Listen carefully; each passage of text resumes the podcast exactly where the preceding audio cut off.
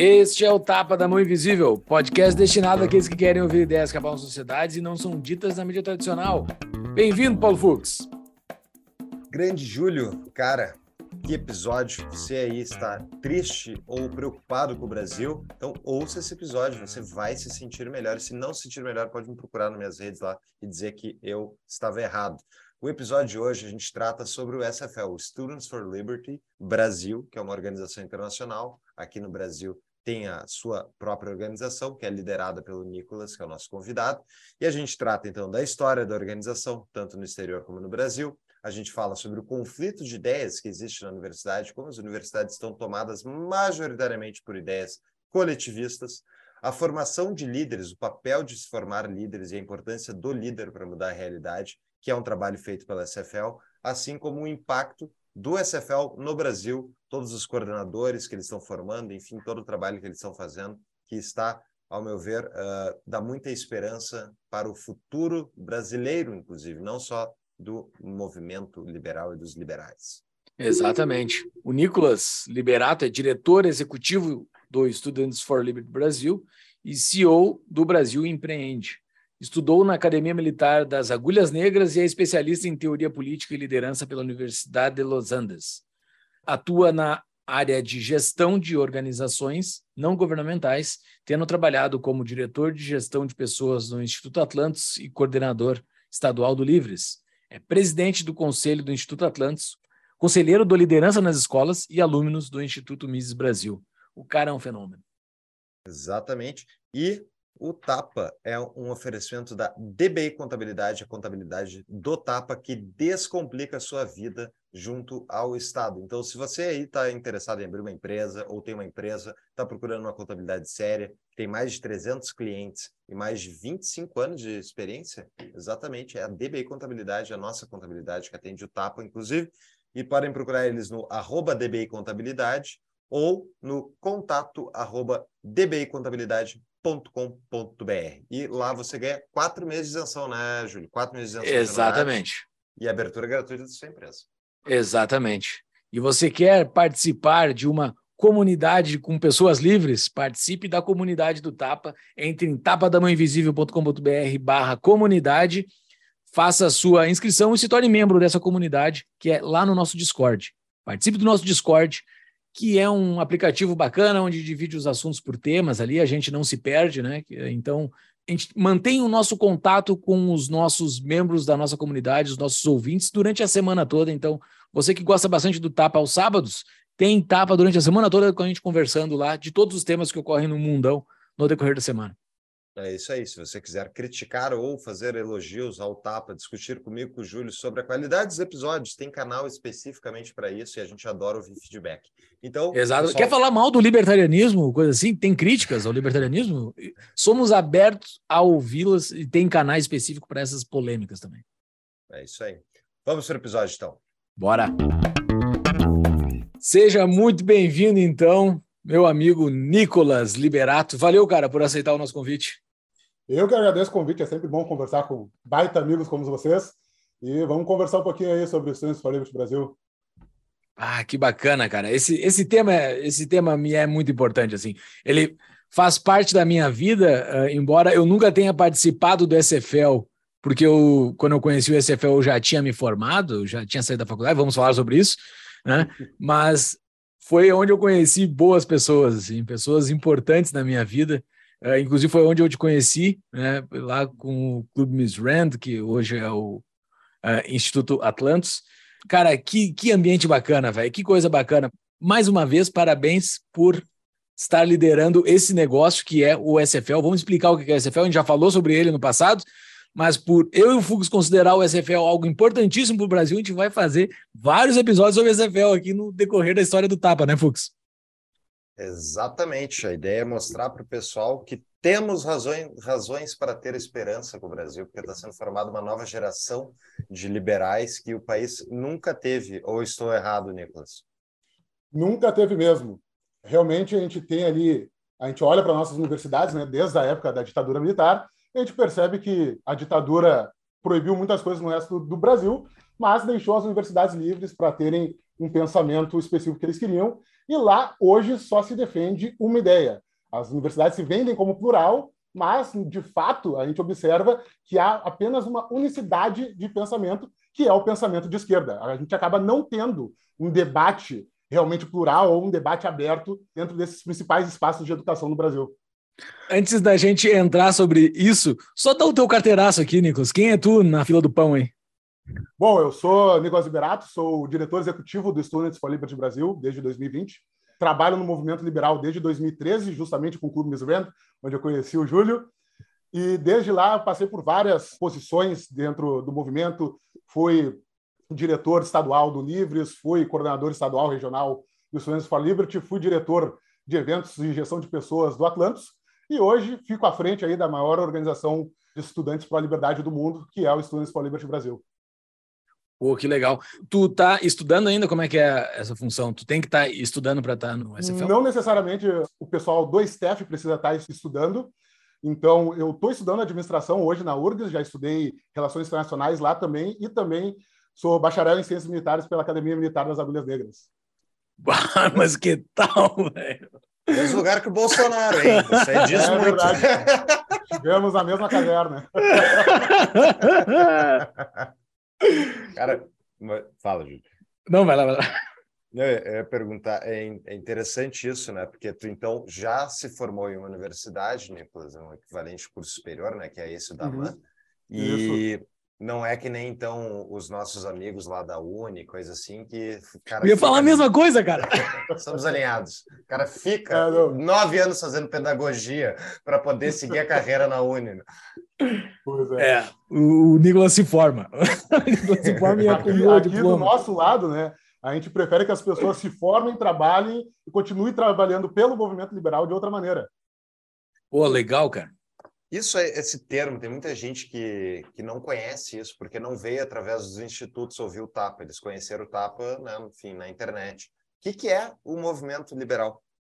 Bom, o movimento liberal é esse conjunto de pessoas que gostam de estudar e conversar e terem valores que se alinham com as ideias pró-liberdade. Então, dentro da tradição liberal, a gente tem várias vertentes, mas com uma criação ali da da tradição liberal clássica, a gente tem Adam Smith como nosso principal e primeiro uh, representante, aí correndo para correntes desde social liberalismo até o próprio anarcocapitalismo, como vocês dois bem são, uh, que vai ali para o lado do roupa, que, é o fim do Estado, e o social liberalismo olhando para aquele lado que não, o Estado ele precisa ser encarado com certo uh, com certo cuidado, mas que ele deve ter algumas funções sim, como segurança e justiça.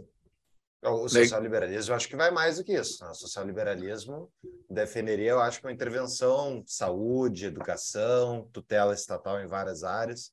Eu conheço um cara que se declara social-liberal no Brasil, que eu não lembro o nome, e é um cara com 5 mil seguidores no Twitter. E é tipo isso. E todas as opiniões dele são de esquerda, na minha visão.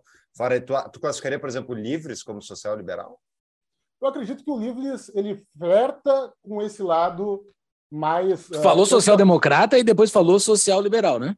Não, não, não social-liberal. Fux. Foi social-liberal, tá, fui eu que me confundi. Tá bom, beleza. Eu acredito que o Livres ele flerta tanto com social-liberalismo quanto com o próprio liberalismo clássico. Então, uh, já que eles fazem justamente essa, esse estudo de políticas públicas, eles precisam conversar de uma maneira talvez menos baseada em princípios, como boa parte dos liberais gostam de trabalhar, e sim como eles vão apresentar certas políticas públicas comparando com resultados práticos da sociedade. Uhum. Bacana. Cara, nessa definição assim do que, que é o movimento liberal, ok. Só fazer o meu disclaimer, quem está chegando aqui e está nos conhecendo sobre eu ser ANCAP, que eu quero o fim do Estado, eu não quero o fim do Estado, eu só quero eu me desconectar do Estado. Então, o Estado pode seguir, querem seguir com o joguinho de vocês, sigam, não tenho nenhum problema com isso. Eu só quero eu me desconectar dele. Uh, esse é o meu disclaimer da minha posição de ANCAP. Assim. Deixa eu fazer o meu então também, já para a gente já Vai passar a régua, né, Júlio?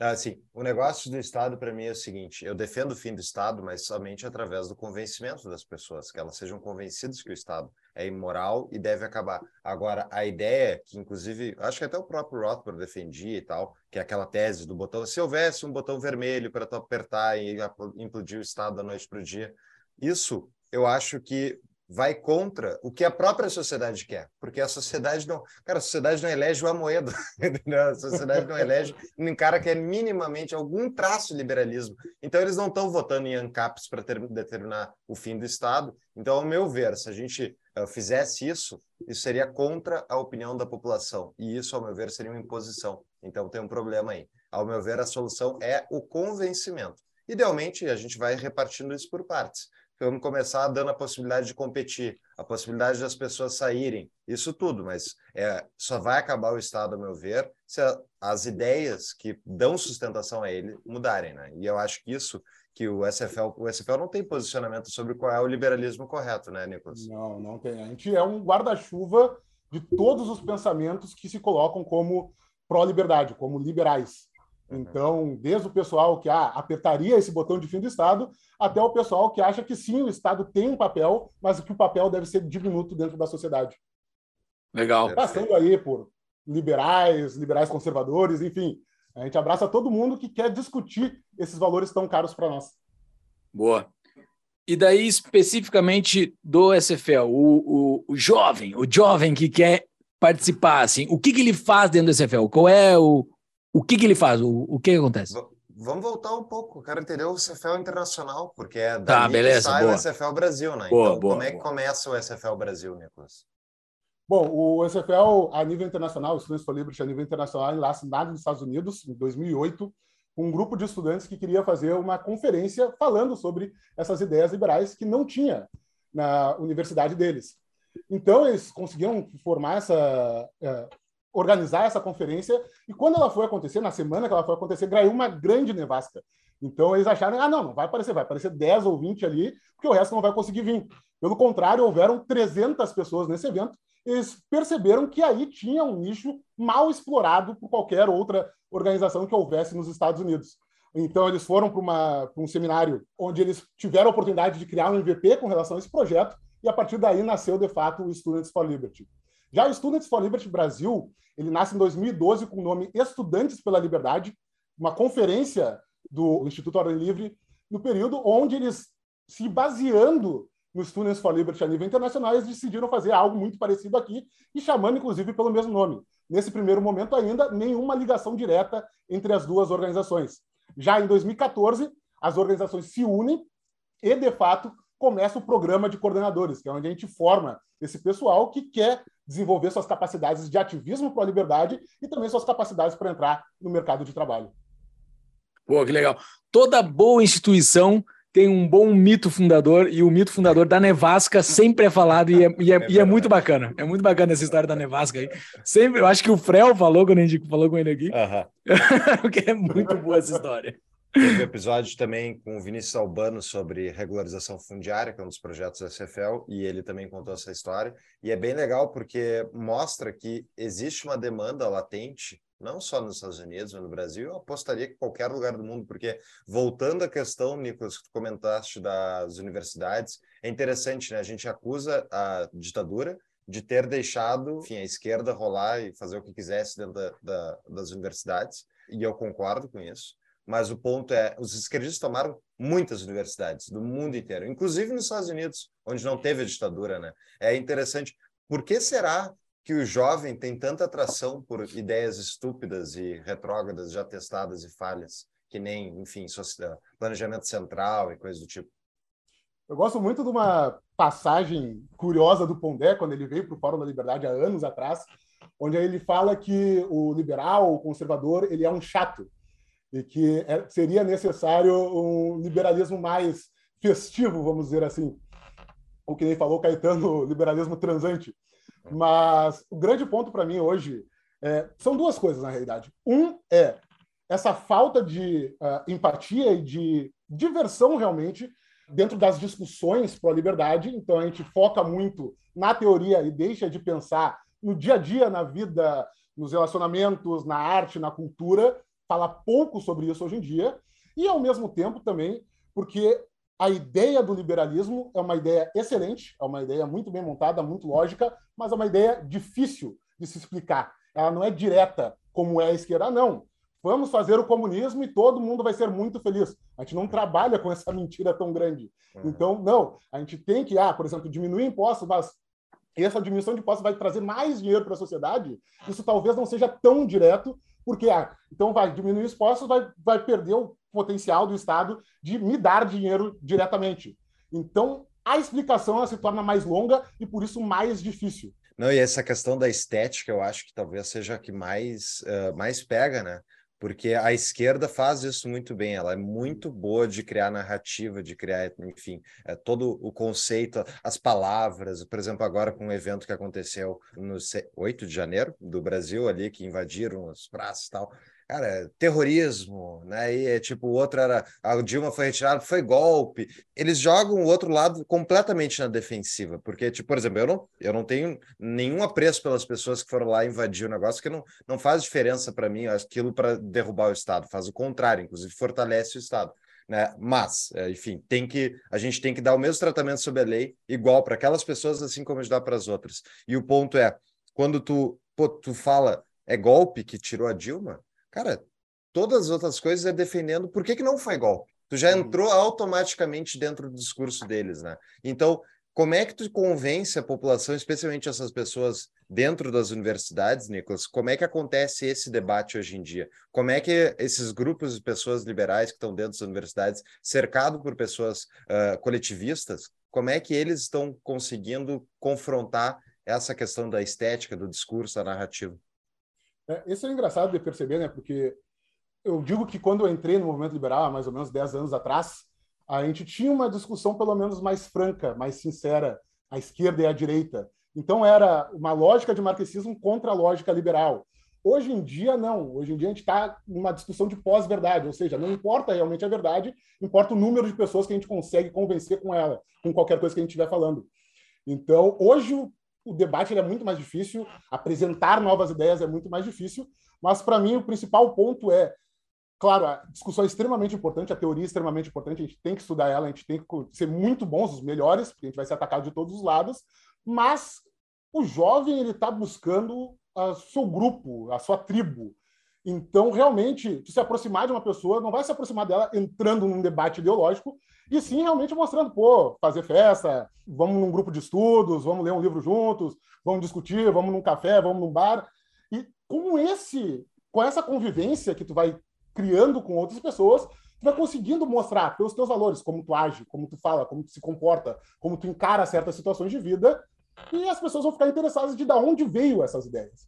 Então, como eu já repeti ali, os valores para nós são muito importantes. Então, é o valor do empreendedorismo, é o valor da responsabilidade profissional, é, o valor da humildade, o valor da humildade uh, intelectual, inclusive, que vão levar as pessoas a.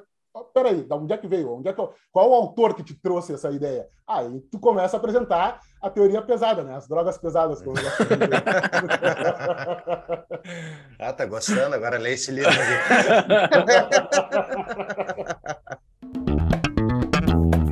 Uma pausa para um rápido anúncio.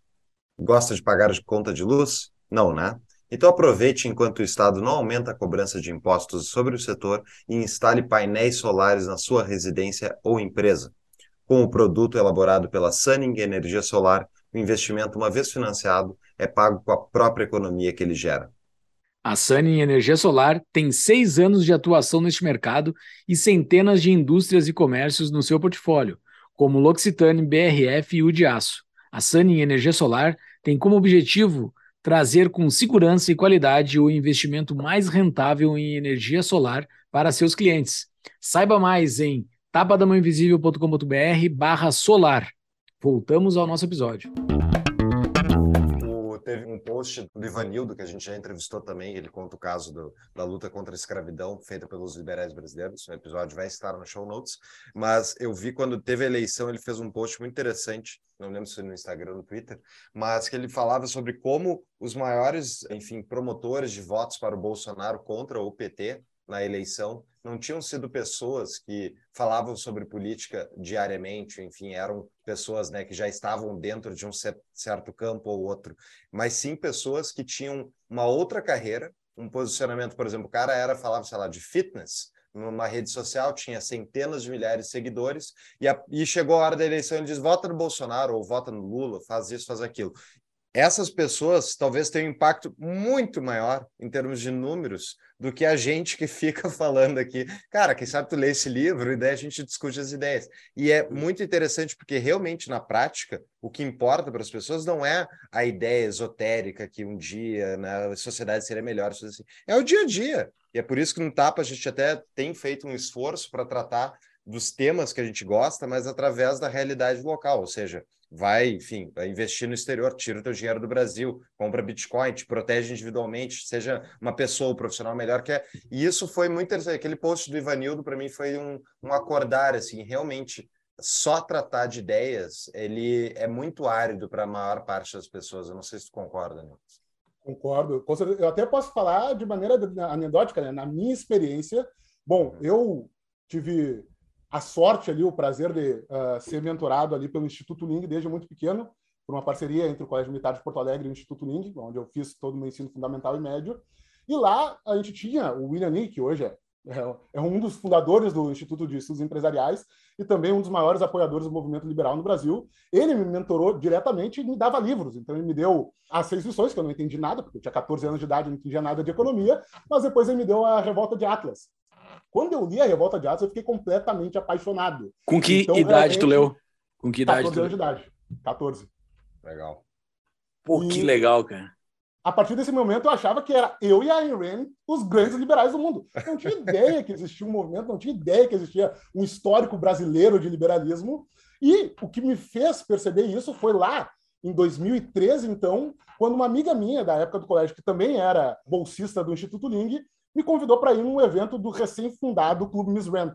Lá eu descobri, pô, tem umas pessoas da minha idade ali um, que gostam de conversar sobre isso e depois saem para beber, para falar sobre isso e, e, e saem para festa, saem para bar, para parques. Pô, eu quero ser muito, eu quero ser amigo desses caras. E assim que eu consegui entrar no movimento liberal e é por isso, principalmente, que hoje eu estou aqui. Então é realmente essa socialização ali da pessoa que vai mostrar esses caminhos possíveis para ela seja para a esquerda, seja para o próprio liberalismo. De fato, é, eu me lembro quando eu me aproximei do Miss Rand, foi muito semelhante, assim, eu, os caras bacanas, pessoas boas, bem intencionadas, que querem ter uma boa vida e querem se crescer em torno disso. Como é que tu vende isso? Como é que... Porque o, o Chan aí, o clique, aparentemente, o gatilho é tu vender isso, né? Tu mostrar que a pessoa tem um ganho com isso, né? Um ganho social, um ganho individual dela, mas social, no caso, né? Ela conectada com a sociedade. Como é que tu consegue? Tem arte liberal, tem uh, música, sabe? Coisas assim que tu atrai a pessoa. Como é, como é que faz? Tem muito pouco. Uh, como eu disse antes, existem algumas uh, iniciativas. A gente tem até uma coordenadora nossa do Estudos for Liberty que canta ópera, que é maravilhoso. ainda não consegui ver ela presencialmente, mas assim, toda vez que ela tem uma apresentação, eu digo, me chama que eu dou um jeito ir para São Paulo, pelo amor de Deus. Mas realmente isso é muito baixo hoje em dia ainda. Então a gente tem uma mudança com relação a isso com o JL, é, a União Juventude e Liberdade, que quer realmente tomar a Uni com uma chapa liberal. Então eles estão dentro das universidades com DCE, com uh, centro acadêmico, centro estudantil, realmente fazendo esse buzz para levar o pessoal para votar a favor do liberalismo, para terem delegados lá. E eles fazem a mesma coisa que o resto das outras organizações que estão dentro da faculdade fazem. Então é cervejada, então é show sem imposto, então é festa, então é ativismo ali dentro do campus, e isso leva o pessoal a se aproximar. Ao mesmo tempo, a gente tem também, dentro do Estudantes Liberty, essa visão de que tu não está entrando no Estudantes Liberty só para fazer o ativismo pró-liberdade está entrando para os estudos países porque tu quer ter uma carreira promissora dentro da área que tu escolheu. Então a gente tem uma rede de pessoas mundialmente, onde a gente tem, por exemplo, o Fernando Miranda hoje, CMO da Exame, contratando coordenadores do SFL. Também já foi diretor executivo do, do próprio Students for Liberty. A gente tem ali Fabrício Sanfeliz, que também com, acabou de me mandar uma mensagem falando que ele contratou agora dois coordenadores do SFL para trabalhar com ele. Ele está hoje no conselho do próprio Students for Liberty. Então a gente monta uma rede que vai dizer assim: pô, se tu quer se desenvolver na tua carreira, vão ter pessoas que pensam como tu, que têm os mesmos valores que tu e que vão te auxiliar a chegar num outro patamar de carreira muito mais rápido do que se tu tivesse apenas fazendo as aulas ali da faculdade da universidade. Eu não gostaria que tu tivesse falado isso, Nicolas, que tem um campo bom no SFL, porque a gente contratou recentemente o Victor, que veio através do SFL. A gente recebeu muitos candidatos, inclusive, que eram do SFL uh, para nós. A gente tinha aberto uma vaga de estágio e muitos candidatos bons, bem formados, enfim, via que tinha um nível de preparação do currículo, coisa do tipo, já era diferente dos outros, né? O fato da pessoa ter um, um ativismo extra classe, isso mostra que ela tem um interesse, né? Que ela é diferenciada em relação à média do mercado então, realmente, assim, se você está procurando alguém para trabalhar, procure o SFL, né? alguém jovem, enfim, porque, especialmente se você é liberal, e é por isso que você está ouvindo isso aqui, provavelmente, é tem uma afinidade de valores que simplifica demais a relação porque não tem aquele desalinhamento, sabe? Que tu tem dúvida sobre o que, que a pessoa realmente está pensando. Tipo, se o cara está no SFL, a não ser que ele seja um psicopata que está plantado ali, né, fazendo alguma coisa de propósito maligna, a pessoa só vai estar tá ali porque ela realmente quer estar, né? Então, é, realmente tem um baita potencial, eu acho isso. Mas antes de eu entrar aí na questão do SFL em si, da formação, tudo que vocês têm feito, eu queria perguntar sobre sexo, Nicolas porque vocês têm. ah, boa, boa. Eu queria perguntar, porque historicamente no meio liberal acontece uma alta concentração de homens em relação à taxa de mulheres, né? Como é que vocês tratam isso? Nossa audiência do Tapa, é, eu acho que é 75% homens. E assim, tipo, eu gostaria que tivessem mais mulheres, acho que é importante. As mulheres a gente não força a comunicação para os homens, gente. Não, é, exato, mas acontece. Isso historicamente não acontece só no Brasil. Eu acompanho o movimento liberal americano também, acontece nos Estados Unidos também. Então, vocês trabalham isso? Como é que vocês fazem isso para essa socialização não ficar, enfim, uma, uma coisa muito desproporcional para homens? Com certeza, a gente sempre aposta muito em projetos também que querem trazer essa figura feminina para o movimento. Então, a gente tem aí o Ladies of Liberty Alliance, que é o Lola, um dos primeiros projetos que trouxe essa visão ali uh, focado realmente em mulheres. A gente tem o Damas de Ferro, que não limita a entrada de, de, de, homens ou mulheres, mas que vai fazer um estudo justamente das autoras liberais para mostrar que sim, a mulher teve espaço nessa construção do liberalismo e também tradução de artigos, enfim, podcasts como vocês e a gente tem também um outro projeto, agora vai me faltar o nome deles, que é, é justamente voltado para trazer essas pessoas que não conhecem direito liberalismo, trazer essas mulheres que não conhecem direito liberalismo, para apresentar de uma maneira mais divertida, de uma maneira mais aberta, antes de levar para a teoria pesada. Então, a gente tem uh, esses projetos se proliferando, e não só com relação a mulheres também, mas teve projetos com relação aos negros, então realmente há ah, Vamos falar de autores negros. A gente tem o Frederico Douglass, que é um dos maiores autores liberais da história, que é pouco estudado. A gente tem o próprio Thomas Sowell, que ainda está vivo e pouquíssimas pessoas conhecem ele. Inclusive, é uma das minhas grandes inspirações. Alguns amigos dizem que eu sou provavelmente o filho perdido dele aqui no Brasil. É muito provável, é muito provável. Pega as fotos de vocês dois com a mesma idade, é bizarro. a gente tem também, por exemplo, falando de pautas uh, ah, LGBT, como o GAT, que é um projeto justamente para atrair essas pessoas que querem também se ver representadas dentro do liberalismo. Tá, mas o liberalismo fala sobre isso e é engraçado de ver né, que tanto a pauta com relação ao racismo, a pauta com relação às mulheres e a pauta com relação à homofobia, elas todas se ligam ao liberalismo em sua essência. E em algum momento dessa trajetória, a gente perdeu essa, essa pecha de as pessoas que falam sobre esses assuntos e deixamos para a esquerda. Então é toda uma retomada mostrando que todas essas ideias elas vêm de um individualismo. Então, a partir do momento que tu reconhece uma mulher como indivíduo, ela deveria poder votar. A partir do momento que tu reconhece um negro como indivíduo, ele deve, ele não pode ser escravizado. Então, todas essas pautas elas vêm primordialmente do liberalismo. E a gente acabou parando de falar sobre isso com o das décadas, vamos dizer assim. É interessante isso, porque no passado a simples ideia para mim de a gente tem que se comunicar especificamente com um determinado grupo, isso para mim cheirava identitarismo e cheirava justamente a ideia coletivismo, de cheirava um coletivismo. coletivismo. Obrigado, é. exatamente. Essa é muito interessante isso, porque a esquerda, com o seu identitarismo, quer ou não, com todos os problemas que isso gera, a gente já tratou inúmeras vezes aqui no episódio, é inegável que eles trouxeram esse problema muito mais à tona para a superfície, né? E a quantidade de pessoas que estava subordinada, inclusive, ao problema. Eu gostaria que a direita, como um todo, daí botasse liberais, conservadores, enfim, que todo mundo não tivesse problemas em relação a todas essas questões de minorias, no sentido de todo mundo ser igual perante a lei. Isso é a base do liberalismo, né? Mas, queira ou não, por exemplo, a questão homossexual gays não podiam casar. E casaram graças a uma interpretação absurda que o STF fez no Brasil, a mesma coisa nos Estados Unidos, que é tipo, eles reinterpretaram a Constituição para dar o direito. Eu, pessoalmente, fui beneficiado. Mas, tipo, eu gostaria que o Estado simplesmente saísse do casamento, mas na prática ele não ia sair do casamento tão cedo e eu simplesmente ia ficar com a proibição. Foi graças ao identitarismo esquerdista que essa, esse assunto veio à tona e foi, de certa maneira, resolvido. Então, assim, é muito raro elogiar a esquerda nesse podcast, mas é inegável que isso eles fizeram um, uma. Eles alertaram a sociedade de um problema.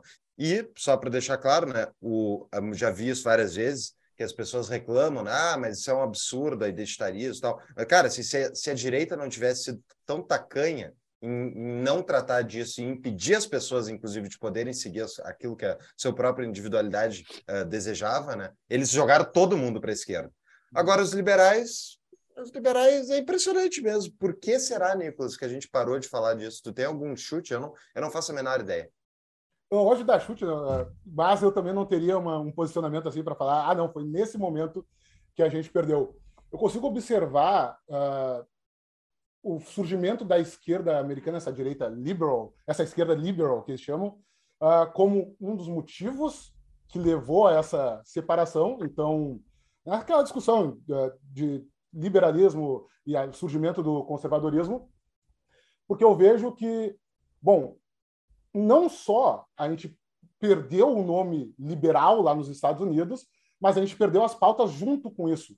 Então, as pessoas que defendiam certos tipos de liberdade foram começando a se colocar à esquerda e abraçando outras pautas, por exemplo, as pautas marxistas, as pautas uh, mais socialistas, e assim, a, vamos dizer, a direita ela perdeu essa característica e renasceu ali essa ideia de essas liberdades também podem ser defendidas pela direita com o anarcocapitalismo, que tá aí tem uma, uma retórica e uma fonte de, de informação muito diferente do que era, que era, direi, que era aquele liberalismo inicial americano. É, eu acho que essa tese ela é bem, ela é a, é a melhor tese que existe, né? Que todas as coisas ruins geralmente surgem aqui nos Estados Unidos, né? E essa, e essa é uma delas, uma das principais que a esquerda acabou, pelo menos no Ocidente, que é o ponto que nos, que nos impacta, acabou se espalhando para o mundo, né? Tanto é que tudo acaba chegando no Brasil depois, né? Exceto. Ah, não, até a invasão do Capitólio também ocorreu primeiro aqui nos Estados Unidos. Eu ia dizer, exceto não, ocorreu aqui primeiro. Uma pausa para um rápido anúncio. Está em dúvida de onde investir o seu dinheiro? Conheça a Propósito Capital, empresa com expertise em soluções financeiras e investimentos para famílias e empresas. A Propósito Capital é escritório de investimento parceiro do BTG Pactual, maior banco de investimento da América Latina. Eu fiz uma breve entrevista com um dos fundadores, então caso você queira saber mais, acesse tapadamãoinvisível.com.br barra propósito. A propósito, Capital cuida do que é seu e do que ainda vai ser. Voltamos ao episódio. Cara, uh, é, é muito bacana, eu sou muito fã do, do, é, do, do SFL. Um estudante, quando entra aí no SFL e ele começa a ter contato, ele, ele trilha o quê? O que, que ele faz? O que ele o, o que, que ocorre na vida dele, assim, prático? Bom, a ideia é que cada a gente cuide de cada um dos nossos coordenadores de forma holística. Então, é realmente prestar atenção no que aquele coordenador quer desenvolver. Muitas vezes entram sem saber o que querem desenvolver dentro dos seus livros, são muito bem-vindos. Então, ah, tem um conhecimento básico ali de liberalismo, gosta da ideia e quer aprender mais sobre aquilo. Então, a gente oferece uma série de cursos, de uh, eventos, de treinamentos com relação a essa parte da teoria liberal, para que eles saibam uh, sobre o que, que, eles estão falando e o, e o que, que interessa a eles exatamente dentro da teoria. E também a gente uh, prepara eles tanto para criarem os seus próprios projetos, então aprender gestão de processos, gestão de pessoas, gestão de projetos, e iniciarem algo que eles têm na cabeça deles, ou mesmo uh, serem incluídos numa das 57 organizações que a gente tem ligadas hoje ao Students for Liberty Brasil, dentro de clubes, grupos, projetos específicos, ou mesmo institutos e outras organizações. E se o cara tem. Ele, ele o, o, o, idiota com iniciativa, sabe? Ele é o pior dos idiotas. Né? Se, o cara, se o cara surge com uma ideia tosca, assim, o cara vai, ah, eu quero, eu quero fazer, sei lá se tu é contra isso, mas fazer cotas, fazer cotas para alguma coisa. Não sei se o SFL é de fato contra cotas, mas eu quero, eu quero que o Estado seja mais presente em determinada coisa, sei lá. Vocês podem, assim, vocês podem. O cara não pode fazer qualquer coisa, né? Não, não pode fazer qualquer coisa. Então a gente considera que enquanto o estudante ele seguir os valores do SFL, e um dos valores é justamente liberalismo, dentro do nosso entendimento de liberalismo, que é o liberalismo é tu fazer o que tu quer, é tu não é tu poder não fazer aquilo que tu não quer. Ele pode fazer qualquer tipo de projeto.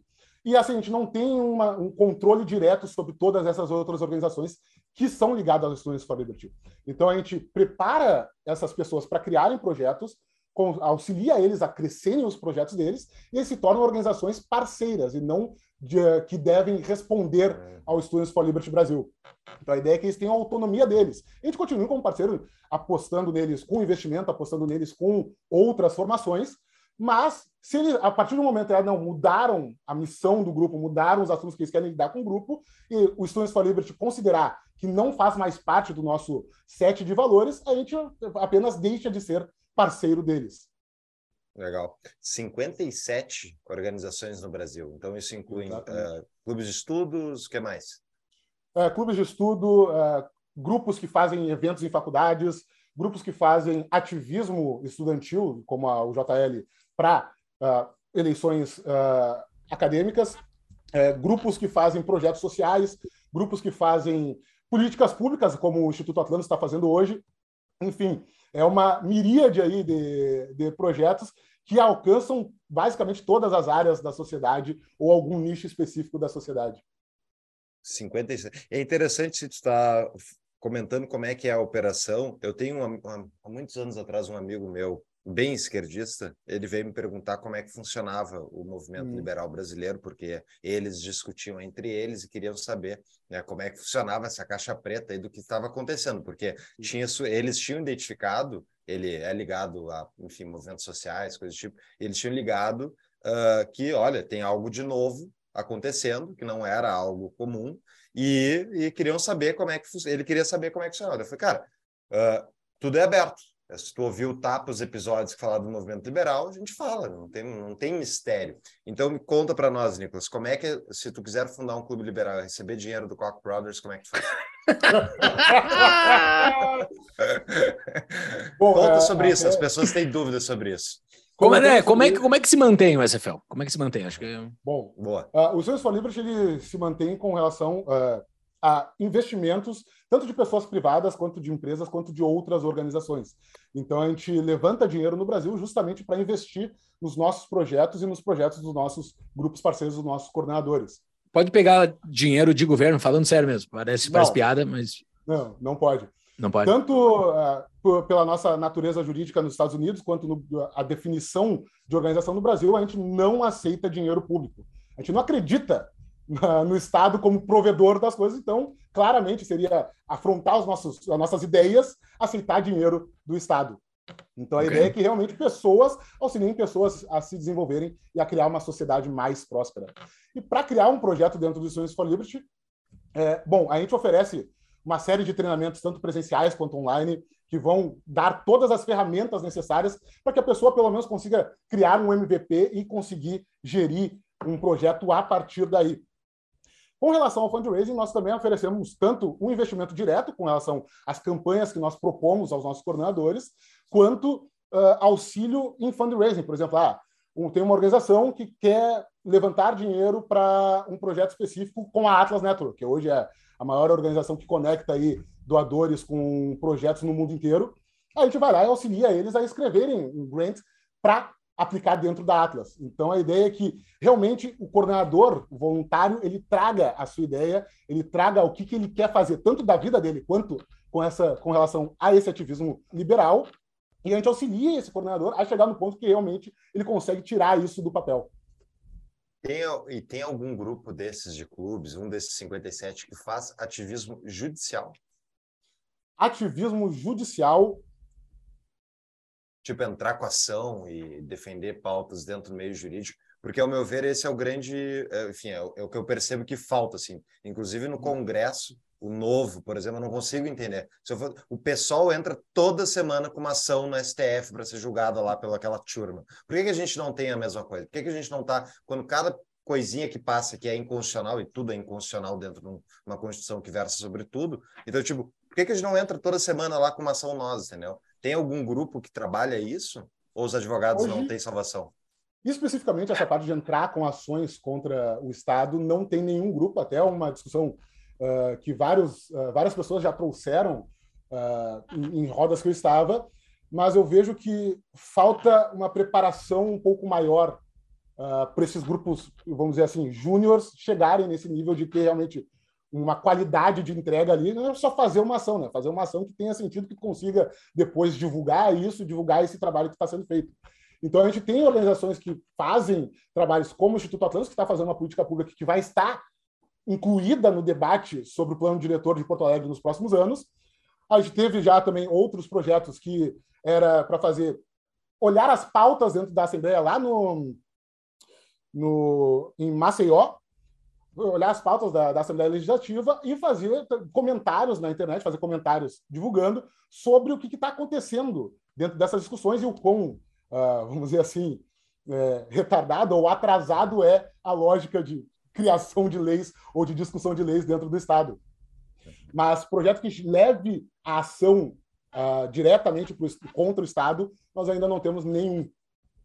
Eu acho que talvez, assim, na minha interpretação do que é o SFL, seria algo germinado no SFL, mas que não estaria no SFL mais, que seriam advogados mais com calibre de depois que já tem uma experiência, né? O cara já, o cara já não é mais um estudante, assim, o cara vai ter que ter um calibre e tem um e tem um atrito moral, ao meu ver, de funding que é que é complicado de sanar, com, fazendo a comparação que o Fux fez com o pessoal, ou a, o, o, grande exemplo que tem é o Randolfo Rodrigues, né? Que eu acho que todos Isso. os dias ele entra com alguém, ele não é do pessoal, acho que ele é de um outro partido, é, mas que é. é, eu sei lá de qual partido ele é, pouco importa, mas é, ele entra todos os dias contra, contra alguma coisa no STF. O cara provavelmente consome o topo da cota parlamentar dele, botou todos os assessores possíveis e ele deve ter, ele consegue ter uma bancada de advogados dentro dele, uma banca de advogados dentro do, dentro do, dentro do, dentro do gabinete dele, só para ficar fazendo isso, coisas que nós do, do, do, lado de cá a gente não vai aceitar fazer isso. Né?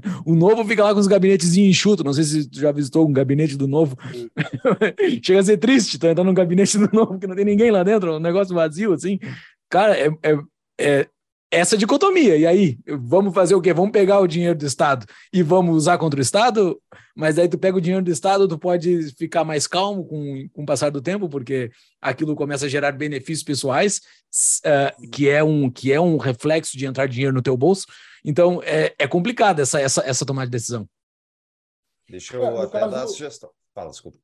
Eu só ia comentar que, no caso, a gente realmente nós temos, claro, projetos que a gente incentiva uh, os coordenadores a fazerem, mas são projetos que várias organizações que a gente tem, vários projetos ligados ao SFL, eles podem uh, levar. Então, esse ativismo realmente de estar dentro da universidade, fazendo eventos, fazendo atividades, é fazer uh, treinamentos presenciais, enfim.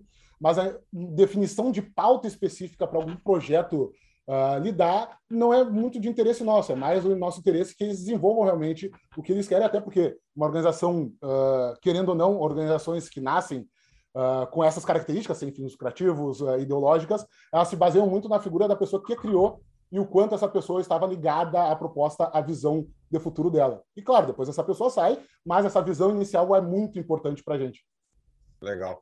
Então fica a dica, se tiver algum coordenador que tem interesse em fazer, enfim, alguém que está afim de fazer um projeto de ativismo judicial né, e quer se formar, se tu tem informação para se fazer, faz o CFL, mas se quiser conexão com advogados do meio liberal, só me procura ali no meu qualquer rede social, porque eu conheço um monte de advogado do meio liberal, tem um monte de gente mesmo. Tem muito advogado no Brasil, né? Então, em todos os institutos que existem, IFLs, IEE, tem muitos honorários que são advogados, que certamente a gente pode tentar fazer alguma coisa. Eu acho que é um campo gigantesco para ser explorado. O Estado é tão grande no Brasil, por causa também justamente da quantidade de leis e normas e portarias e diabo, diabo quatro. Então, para isso tudo, eu acho que não dá para a gente jogar o campo da disputa política sem jogar com a parte do direito também, entendeu? É, é, o direito é a, é a, arma principal do Estado contra a gente, então a gente tem que ter representantes né, uh, para se contrapor. Mas eu queria entender, Nicolas, mais sobre o processo esse de como é que vocês incorporam e como é que vocês têm hoje o número de mais de 800 coordenadores ao redor do Brasil. É, é isso? Hoje a gente está terminando o nosso ano fiscal, que acaba ali em abril, e então a gente tem mais ou menos 500 coordenadores ativos ah, em todo o Brasil. E aí o nosso processo seletivo vai começar em maio do próximo ano. Tá. Tem que estar tá numa ano. faculdade. Tem que estar tá numa... ano. Conta, conta se eu estou ouvindo o tapa aqui, sou ouvinte, talvez eu tenha alguém para indicar como é que funciona do início ao fim o processo. Perfeito. Então, é, não necessariamente precisa estar dentro de uma faculdade, a gente pode conversar também com pessoas que estão ligadas de alguma maneira uh, com esse ativismo, querem fazer esse ativismo. A gente procura pessoas em idade acadêmica, como a gente chama. Então, a gente considera aí de 17 a 30 anos de idade essa ideia onde a pessoa está desenvolvendo as suas habilidades, tanto técnicas quanto teóricas. Então, a gente foca nesse público. Isso não é impeditivo de uma pessoa, ah, eu tenho 15 anos, então eu não posso nem conversar com eles. Não, entre em contato com a gente, também a gente faz um acompanhamento, tenta auxiliar da melhor maneira possível. É, e aí, 30 anos de idade, realmente, daí é o corte que a gente faz para que as pessoas consigam se desenvolver na carreira.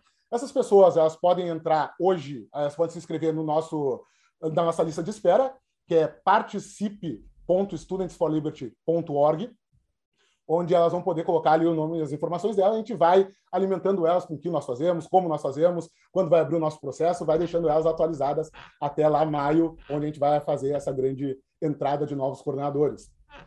Pessoas que passaram dessa idade, eh, elas podem sempre colaborar, eh, tanto com a com o conhecimento técnico delas, então mentorando esses grupos, mentorando esses projetos e mentorando esses coordenadores com que já aprenderam dentro do mercado, participando dentro dos projetos como um especialista, uma pessoa que vai auxiliar a desenvolver uh, uma ideia, vai auxiliar a desenhar um produto, a desenhar a organização, ou mesmo uh, doando para projetos que eles acham interessantes. Ah, Nicolas, não tenho tempo para realmente gastar, investir com os coordenadores ou com os projetos, mas eu gostaria, sei lá, fazer uma doação de 2, 5, 10 mil reais, 10 mil reais, enfim, com relação ao projeto, que esse projeto X que eu sou muito caro. Por exemplo, nasce um projeto dentro do, do Students for Liberty que vai falar desse ativismo uh, judicial. Pô, o Paulo, ah, Nicolas, eu posso até aparecer ali um mês lá que outro, mas eu prefiro dar uma grana aí para vocês saírem do start. O Students for Liberty recebe essas doações e investe nos projetos específicos uh, que aquela pessoa, que aquele indivíduo quer, ou mesmo que aquela empresa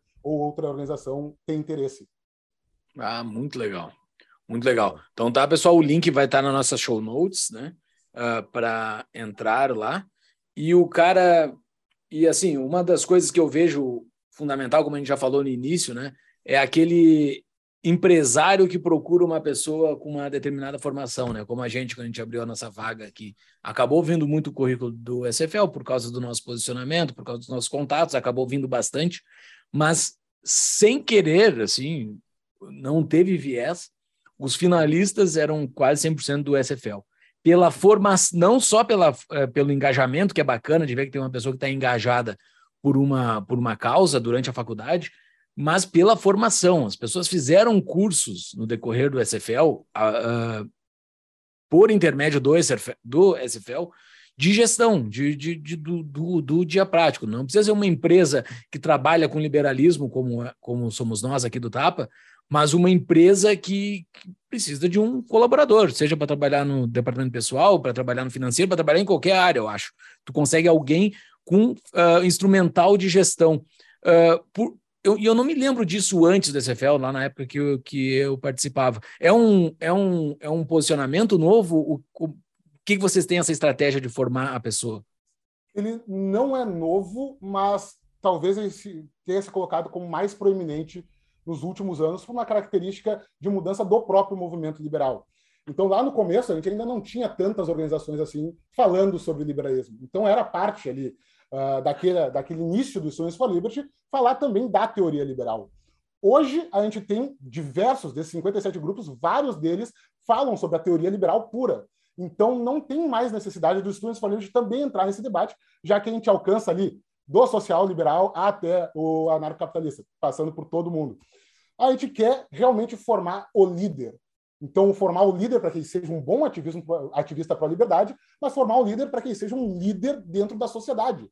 A gente acredita que a gente vai criar as nossas histórias de sucesso a partir do momento que a pessoa se desenvolveu dentro do Estudantes for Liberty Brasil, foi para a grande sociedade e se tornou uma, uma referência dentro da sua carreira. E quando forem observar essa pessoa, vão perceber que essa pessoa tem certos valores muito específicos que vêm de uma doutrina que é a doutrina liberal.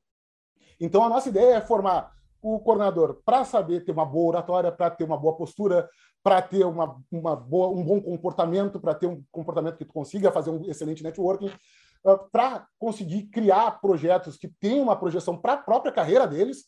Uh, então, fazer gestão de projetos, gestão de processos, gestão de recursos humanos, aprenderem, inclusive, dentro da técnica que eles querem. Ah, por exemplo, o coordenador quer ser um acadêmico uh, sobre liberalismo enviar esse coordenador, indicar esse coordenador para oportunidades tanto no Brasil quanto no exterior, para fazer esses cursos e assim se tornarem realmente pessoas referência naquilo que elas fazem no dia a dia delas, no trabalho delas, na profissão delas. Por isso que hoje a gente tem essa visão de que ah, Students for Liberty é o lugar certo para buscar pessoas que vão trabalhar para nós. Porque é justamente isso. Então, a, a grande diferença do indivíduo liberal para o indivíduo mais à esquerda é que o indivíduo mais à esquerda ele tende, muitas vezes, a olhar para a sociedade como uma sociedade dominante, uma sociedade que impõe as coisas e ele como uma vítima. Enquanto o indivíduo liberal, ele é, por definição, um individualista. Ele considera que ele mesmo tem que fazer a mudança na sua própria vida e por isso, só por isso, só por esse único valor de individualismo, ele já é um melhor profissional do que a média. Então, ele vai chegar dentro de uma empresa, ele vai chegar dentro de uma oportunidade, seja um estágio, seja uma vaga sênior, ele vai querer mostrar o trabalho dele, a capacidade dele, e não ficar chorando, ah, porque é muito difícil, ou porque uh, é muita pressão, enfim, não, ele vai mostrar ao que ele veio por causa dessas, dessa, dessas ideias que tem inculcadas por causa da formação. É, perfeito, olha, sendo embaixo, porque é, a base do liberalismo é a responsabilidade individual. Né? Tu tem que ter responsabilidade sobre a tua própria vida. E isso é o oposto do vitimismo. Porque por mais injusto que tenha sido feito, enfim, coisas contra ti, uh, e cada um tem seu, enfim, sua dor, seus problemas, mas tipo, se tu ficar preso na, na narrativa e na, e na, na verdade, desculpa, considere que é verdade, que tu é uma vítima mesmo. Se tu ficar só justificando a tua vida a partir da, das coisas que fizeram contigo, tu não sai desse buraco tu fica preso, é um círculo vicioso. Então, quando tu empodera a pessoa para tomar a sua própria, enfim, a liderança, as rédeas da sua vida, isso é to faz toda a diferença para um profissional, enfim, faz para tudo, ao meu ver. É, eu acho maravilhoso. Tem uma, tu falou até agora, a gente falou bastante esquerda, direita e tal. Eu estou agora perguntando seguidamente para os nossos convidados, Nicolas, sobre a analogia do trem que o Alexandre Ostroviec fez quando ele fez aqui no Tapa. Ele botou, na verdade, no livro dele. E ele comenta que existe um trem e esse trem, em termos de ideias políticas, esse trem está indo numa direção de mais ou menos Estado, e daí lá na ponta do trem, né, que, desculpa, no fim do, do percurso tem o anarcocapitalismo, que, que é a enfim, destruição completa do Estado, e da outra ponta tem o Estado completamente socializado, onde o Estado faz tudo né, e gera a nossa vida. E que a gente tem, entre os liberais mesmos, uh, paradas desse trem antes, inclusive os liberais né, vão parar bem antes, o anarcapitalismo, mas estamos indo na mesma direção até certo ponto. E eu fiz a pergunta para o Bruno Garchaga, ele falou que não, que os conservadores não é nem mesmo trem. E eu, eu tenho minhas dúvidas. Eu acho que, pensando que o, a linha do trem ela é simplesmente o que é tolerado de coerção contra indivíduos, né? Tipo, o Estado deve fazer isso, logo deve coagir cidadãos para bancar isso, ou enfim, né? Tem que ter alguma justificativa. Tu concorda que é o mesmo trem, que os conservadores param antes só, ou não? Ou que é um trem, ou essa analogia está completamente errada, está para? É, eu não gosto de analogias lineares porque elas deixam muita coisa de fora. Então, ah. eu acho que é um pouco mais complexo do que isso. A gente tem outras maneiras de observar o espectro político ideológico a partir da, da, daquela ferradura, onde o liberal ele iria dividir entre uh, quem acredita que as pessoas deveriam ser livres e as pessoas que acreditam que uh, o Estado ele pode comandar a tua vida de alguma forma ou de outra. Acho que já seria uma analogia melhor, mas eu vou um pouco mais além, e aí eu cito de novo o meu talvez pai, é, Thomas Sowell, falando do conflito de visões. Né? Então a gente tem dentro do próprio liberalismo, dentro do próprio da, do próprio da própria esquerda, a gente observa que também a gente tem pessoas mais cósmicas e mais restritas e mais trágicas. Então, pessoas que acreditam que não, o ser humano ele pode se melhorar até um estado de perfeição. Ou as mais trágicas vão dizer que o ser humano não, ele é limitado. Ele não se melhora, ou não se melhora nada, ou se melhora muito pouco. Então a gente tem aí também outra gradação de posições que tu vai encontrar tanto na esquerda quanto na direita. Então colocar que é um, apenas um trem que leva do, do Estado total até a ausência de Estado, eu acho que é pobre para abraçar todo o espectro ideológico que a gente tem hoje. Não, isso, isso eu concordo. Eu acho que tá aí, é, talvez eu tenha que melhorar na hora de exemplificar a questão do trem, porque é isso é muito interessante isso, porque as pessoas geralmente têm, e eu incluo, todo mundo comete esses erros seguidamente, que é o pensamento binário, né? Ou um hum. ou outro. E, e a realidade é muito mais complexa do que a escolha binária. Né? É justamente existe toda uma distribuição normal de comportamentos humanos. A partir de qualquer opinião, vai ter uma distribuição normal de pessoas pensando diferente. A questão é, na escolha política, especialmente quando a gente está falando de segundo turno, é binário. É binário. Então, tipo, na prática, quando a gente foi votar lá na eleição do segundo turno, uh, tu tinha uma opção de mais Estado ou outra de menos Estado, né, comparativamente. Era binário. Então, eu acho que a analogia do trem ela se aplica para a escolha política, mas não, mas não certamente não se, não se aplica para todas as matrizes de pensamento político. Uh, Júlio, não sei se quer perguntar, senão eu vou perguntar do Brasil Empreende. Uh, não, eu tenho um monte de perguntas para fazer. Uma delas é sobre uh, o início do SFL e quem está por trás do SFL, como tu falaste ali numa, numa das tuas respostas sobre a gente ter uh, instituições com uma cara, né? O SFL não tem uma cara, né?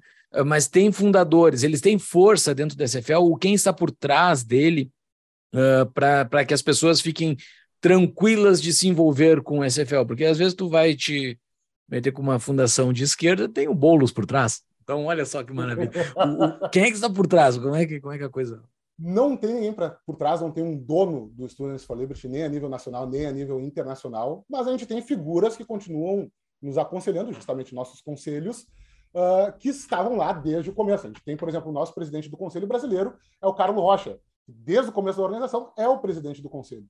É a primeira, ele é, ele é importante na minha vida, esse cara. Óbvio que ele não se lembra de mim, ele, ele não sabe quem eu sou, mas o Carlos Rocha é, o, é a primeira pessoa pró-liberdade que eu falei pessoalmente. Aquilo deu uma chave, porque até então era tudo pela internet. Eu fui num evento, encontrei ele, conversei com ele. Foi a primeira pessoa que eu falei pessoalmente pró-liberdade. Esse cara é. Não, não, não. Não, não. Carlos Rocha é. Ele era, ele era do Ordem Livre, eu acho. Não sei de qual instituição que ele era. Uh, e a nível internacional, a gente também tem uma das fundadoras lá atrás que fez o evento da Nevasca, que é a Sloane Frost, que também é presidente do Conselho Internacional. Então, a gente tem pessoas que estão lá para manter o que era a missão. A missão do Sonhos for Liberty é uma para todo, todos os lugares do mundo. Educar, desenvolver e empoderar a próxima geração de líderes da liberdade.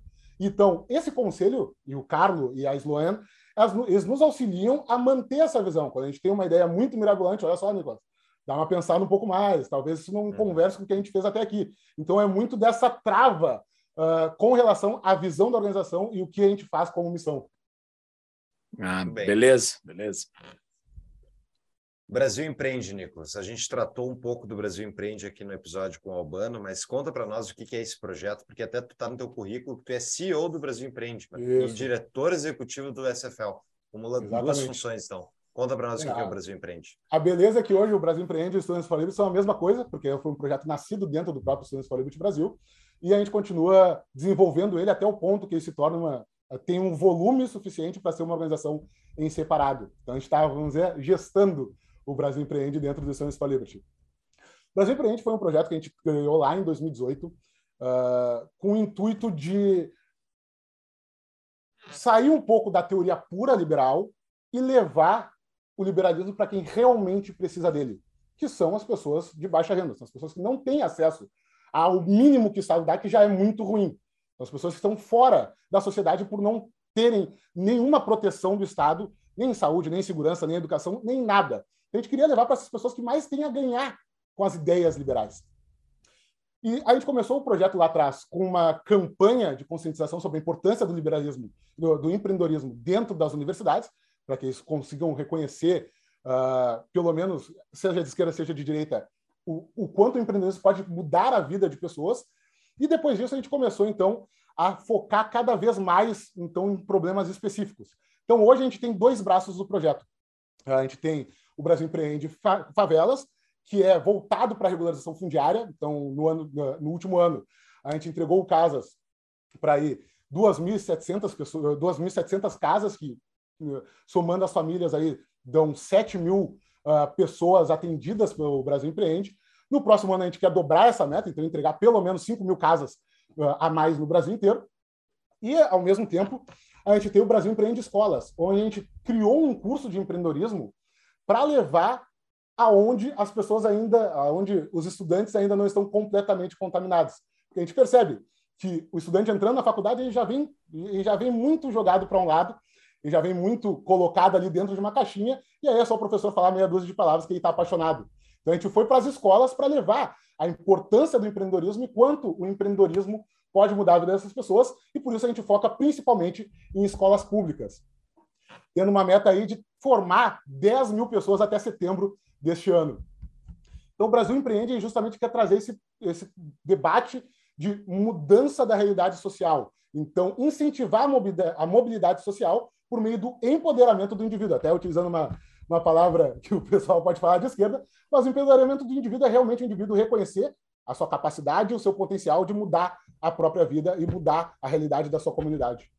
Legal. É, esse negócio falou, são quantos mil até setembro?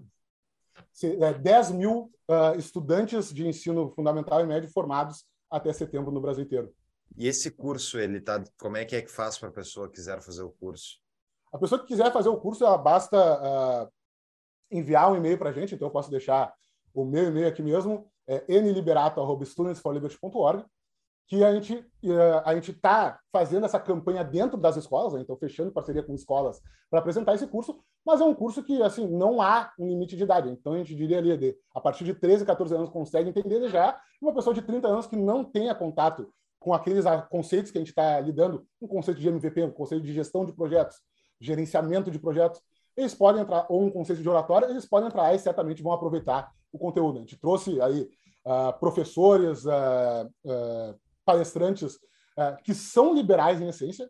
Então, um desenho onde a gente coloca os valores de liberdade, mas falando sobre assuntos que vão ser valiosos para o desenvolvimento de qualquer pessoa.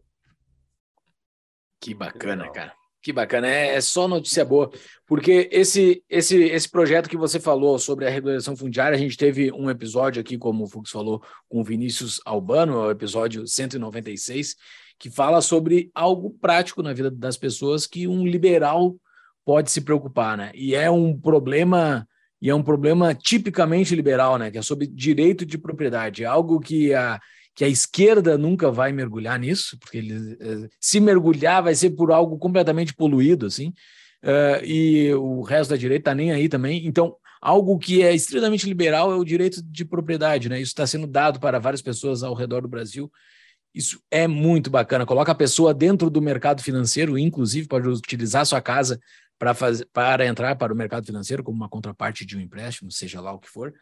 Cara, uh, é a vida sendo melhorada. Mas vocês, eu, eu vejo assim, embora vocês tenham resultados de curto prazo, resultados que consigam mostrar dentro de um ano, né? Eu acho que o resultado de vocês é de longo prazo, é de longo, porque vocês estão trabalhando lá na base, né? Vocês estão lá no, na boca do funil né, da, da produção do liberal do futuro. Uh, como, por exemplo, existem liberais do passado, lá, lá do início da CFL, que estão fazendo impacto hoje já em outras coisas. Uh, né, pessoas que ou entraram para o serviço público para fazer dentro do serviço público ou gerando valor dentro da iniciativa privada. Uh, qual é o. Vocês chegam a medir, assim, chega a ter um alumni, chega a ter uma coisa das pessoas passaram por vocês para medir esses, exemplos de sucesso? Sim, é, então, toda pessoa que consegue, é, que termina o seu ciclo dentro do Students for Liberty, não sendo expulso ou qualquer coisa do gênero, a se torna um aluno da organização. E esses alunos a gente continua observando o desenvolvimento de carreira deles até o momento que eles chegam numa posição extremamente destacada de carreira e que mostram que, de alguma forma, o Students for Liberty contribuiu para eles chegarem naquela posição ou para eles conseguirem agir da maneira que agem hoje naquela posição. Então, eu gosto muito desses dois exemplos, né? um da, da parte pública e um da parte privada. O exemplo da parte pública, talvez um dos maiores exemplos que a gente tem, é o Gianluca Lorenzon, que foi uh, coordenador do Students for Liberty Brasil, foi presidente do Clube Farroupilha lá em Santa Maria e fez, redigiu e aprovou a Lei de Liberdade Econômica. Então aí talvez o maior a lei, a lei mais liberal que a gente teve aí no, no governo Bolsonaro, que já foi um governo uh, menos controlador do que os outros. Né? Então, mostra muito a importância dessa lei, que diminuiu muito o tempo para abrir uma empresa ou os empecilhos para tu ter uh, um negócio no Brasil. Está sendo aprovado aí em todo o Brasil uh, as leis específicas municipais. e a gente realmente vê uma mudança ali da velocidade de abrir uma empresa, dos empecilhos que se colocam contra aquele empreendedor e o quanto esse empreendedor ganha ao não ter que gastar 50%, 70% do seu tempo lidando com o Estado e sim lidando com o seu próprio negócio. E do lado uh, da iniciativa privada, a gente tem, de novo, o Fernando Miranda, que foi coordenador, foi diretor executivo e hoje é o CMO da Exame, então, aí comandando a parte de marketing de uma das maiores revistas uh, de finanças do Brasil. Exato. E um monte de empresa, né? Um monte de empresa que, porque boa parte do público, por ser liberal, acaba sendo empreendedor, né? Então são empresas que estão ainda no seu, uh, na sua fase inicial, mas que estão crescendo, né? Porque tem muito empresário. E a gente está por todo lado, né? A gente está no Google, a gente está lá no Congresso, a gente está fazendo lobby pró-liberdade com o Instituto Livre Mercado. A gente tem pessoas trabalhando em todas as áreas aí, uh, realmente levando a liberdade para frente em várias áreas da sociedade, tanto na política quanto na, uh, na parte de economia, na parte de empreendedorismo, quanto na parte acadêmica. Que legal. E tem episódio com o Jean Lucas sobre a lei de liberdade econômica, vai estar na show notes também, lá na época que foi formulada e proposta. Uma pausa para um rápido anúncio. Você pensa em fazer uma poupança em Bitcoin ao longo dos próximos anos?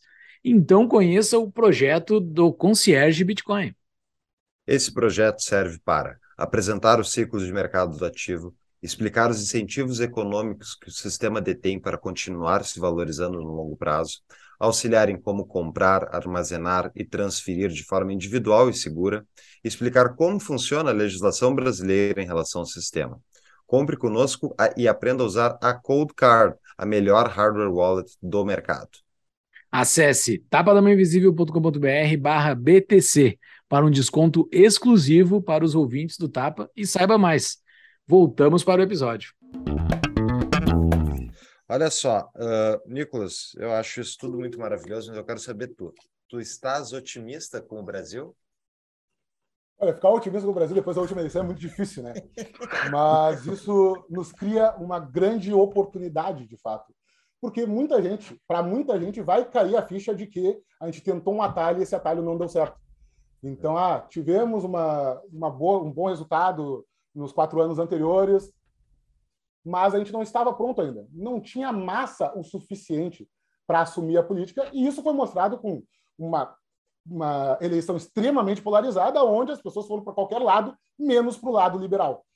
Uh, então a gente vê que o trabalho desses voluntários do Students for Liberty, o trabalho dessas pessoas de desenvolver e espalhar cada vez mais as ideias da liberdade na base, e devagar, e ensinando e trazendo para dentro e fazendo mais projetos e multiplicando esses valores dentro da sociedade é mais importante do que a gente tentar dar um passo maior que a perna dentro da política e não ter e ter um resultado pífio, uh, que nem foram as últimas eleições. Então eu fico muito uh, assim, é, vai ser difícil, vão ser quatro anos muito difíceis, vão ser, vai ser um período realmente onde a gente está sendo atacado por todos os lados e cada vez pior, né? Agora o STF entrou junto com a esquerda para uh, para prejudicar a nossa vida, mas ao mesmo tempo a gente vê que o que a gente está fazendo parece trabalho de formiguinha de longe, mas tem sempre aquela frase uh, que todo velho do movimento liberal fala, né? Que há 15 anos atrás, há 10 anos atrás, era uma Kombi.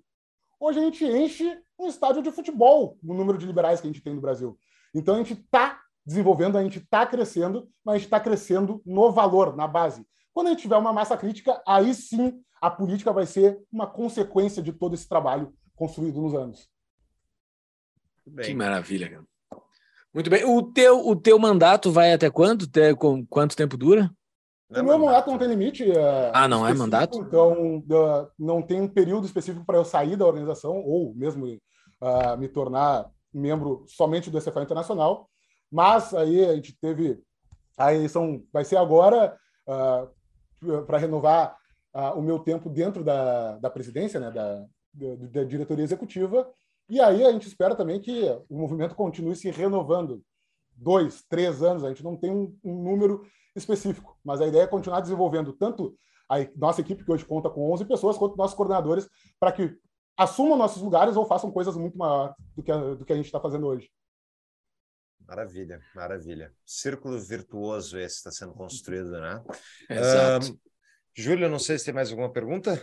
Cara, pergunta para ele, não, eu tenho um recado para quem está nos ouvindo, né? É empresário e quer contratar alguém uh, com um alinhamento de valores pró-empreendedorismo, pró-livre iniciativa, pro, co, cogitem colocar o SFL dentro do seu, dos seus processos seletivos, uh, uh, cogitem procurar instituições do SFL próximas da sua região para você apoiar, para você ficar próximo dela, porque existe esse, esse esse clima de pessimismo no Brasil, mas é, dizem que esse clima está desde 1500, então assim não é uma coisa não é uma coisa nova, né?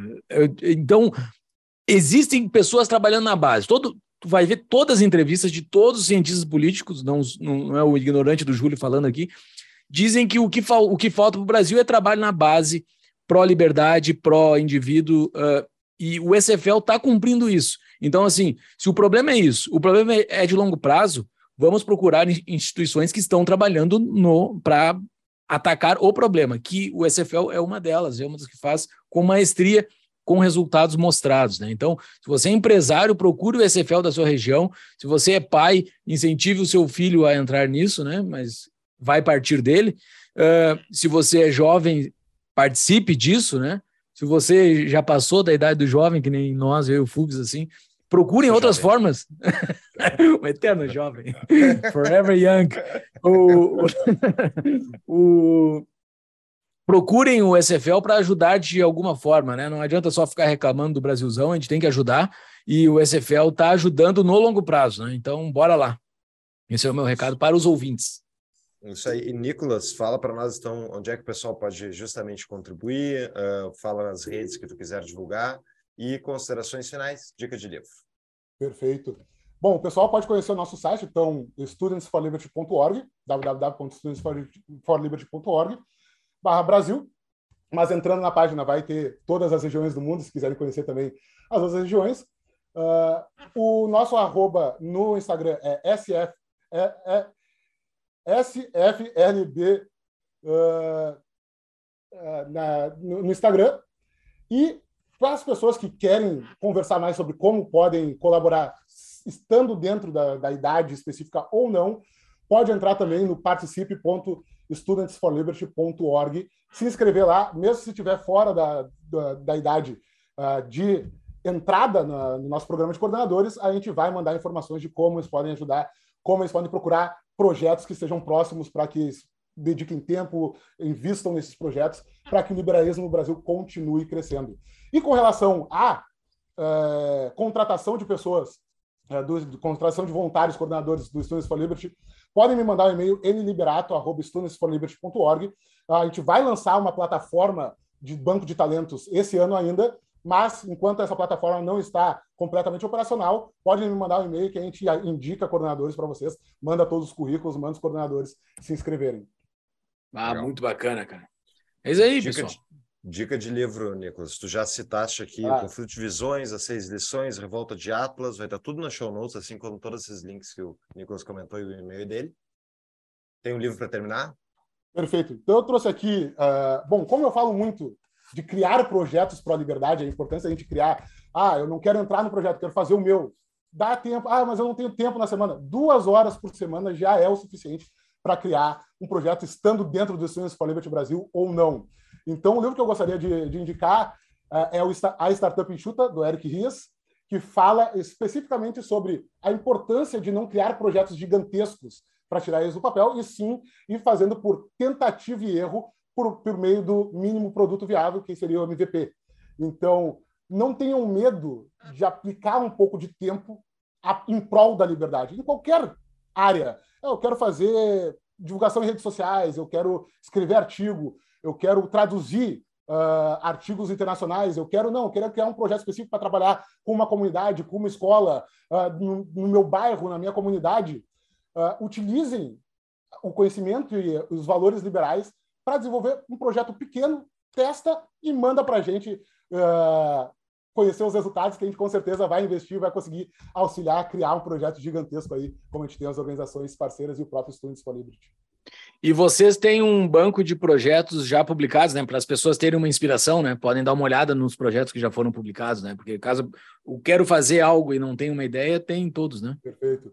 É, o, nosso banco de, o nosso banco de projetos está sendo atualizado para o próximo ano, então a gente vai fazer o que a gente chama de match do Liberty Lab, que é o nosso laboratório de incentivo, de incubação e aceleração de projetos. A partir do momento que a gente lançar o, o desse ano, a gente vai colocar todos os projetos para vocês saberem o que, que, o projeto trabalha, uh, como vocês podem contribuir e uh, ou se vocês realmente têm, ou se vocês também têm interesse de consumir o que aquele projeto está criando de conteúdo, de informação, de conhecimento para ir para o movimento liberal.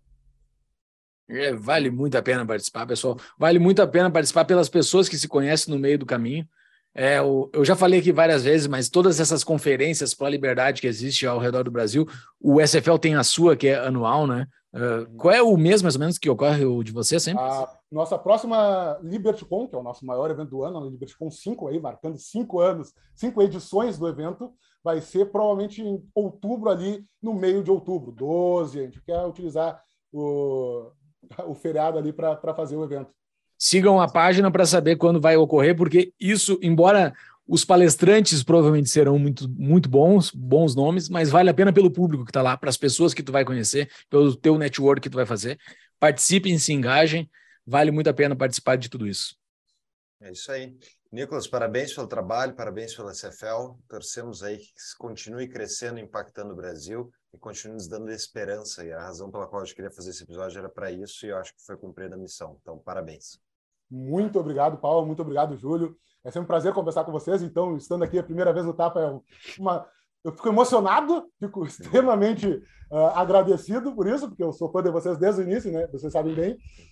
E, bom, uh, vocês podem ter certeza que a gente vai continuar fazendo trabalho. Muito obrigado pela parceria de anos aí, trazendo todos os nossos projetos. Trouxe o Frel, trouxe o Albano. Uh, e certamente essa proximidade e esse contato é a nossa maior força. O network que a gente cria dentro do movimento liberal nos leva muito longe. É o que faz a gente ter esse tamanho de hoje. Vocês podem ter certeza que a gente pode, a gente vai continuar crescendo e principalmente se os ouvintes também entrarem em contato com o Estância Livre de Brasil, para que a gente cresça ainda mais essa rede de liberais que querem mudar o Brasil para uma maior prosperidade para todo mundo. Boa, muito boa. Terminando o episódio aqui, pessoal, então tem uma série de episódios para ouvir referente ao SFL. O outro episódio do Freu do Frel, eu nunca sei qual, como é que se pronuncia o sobrenome. Frel. O Frel é o episódio 61. Tem um episódio com o Ivanildo, né? Que é um nome importantíssimo do SFL sobre o abolicionismo no Brasil e as suas origens liberais. Tem um episódio sobre a UJL, especificamente, que a gente falou sobre a UJL, que é esse baita projeto, que eles querem tomar, tirar a Uni da mão dos comunistas, que é o episódio 161. E o do Albano, que é sobre a regularização fundiária, o 196. É isso aí, pessoal. Valeu, Nicolas. Valeu, Fux. E até mais. Muito obrigado, pessoal. Um abraço.